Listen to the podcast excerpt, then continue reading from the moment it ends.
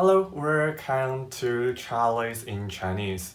I think people in Taiwan like my suffer uh, a condition, like my experience sounded like, oh, I don't understand what they say. I, I don't know. So how will we say I don't know or I don't understand?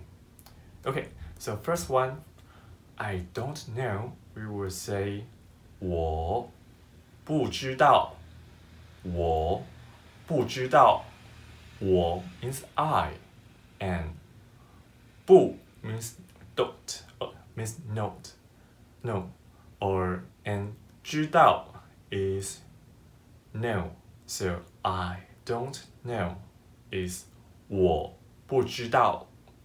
And how will we say I don't understand?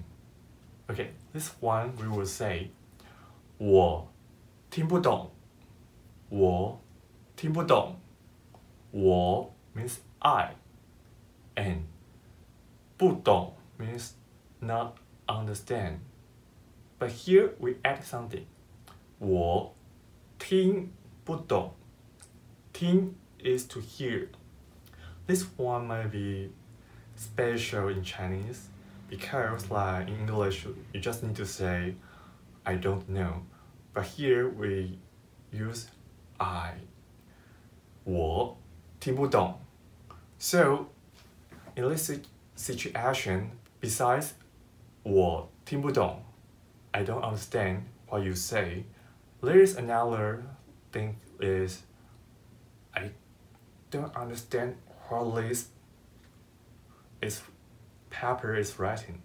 So in this situation, we will say 我看不懂.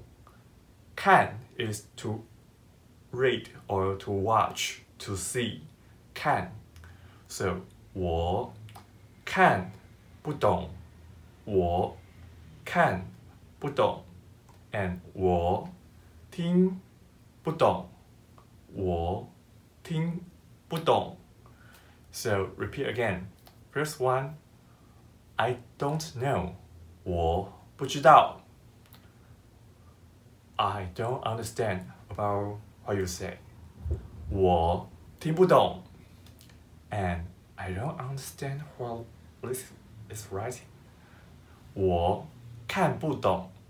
Okay, thank you for watching this video. See you next time. Bye bye.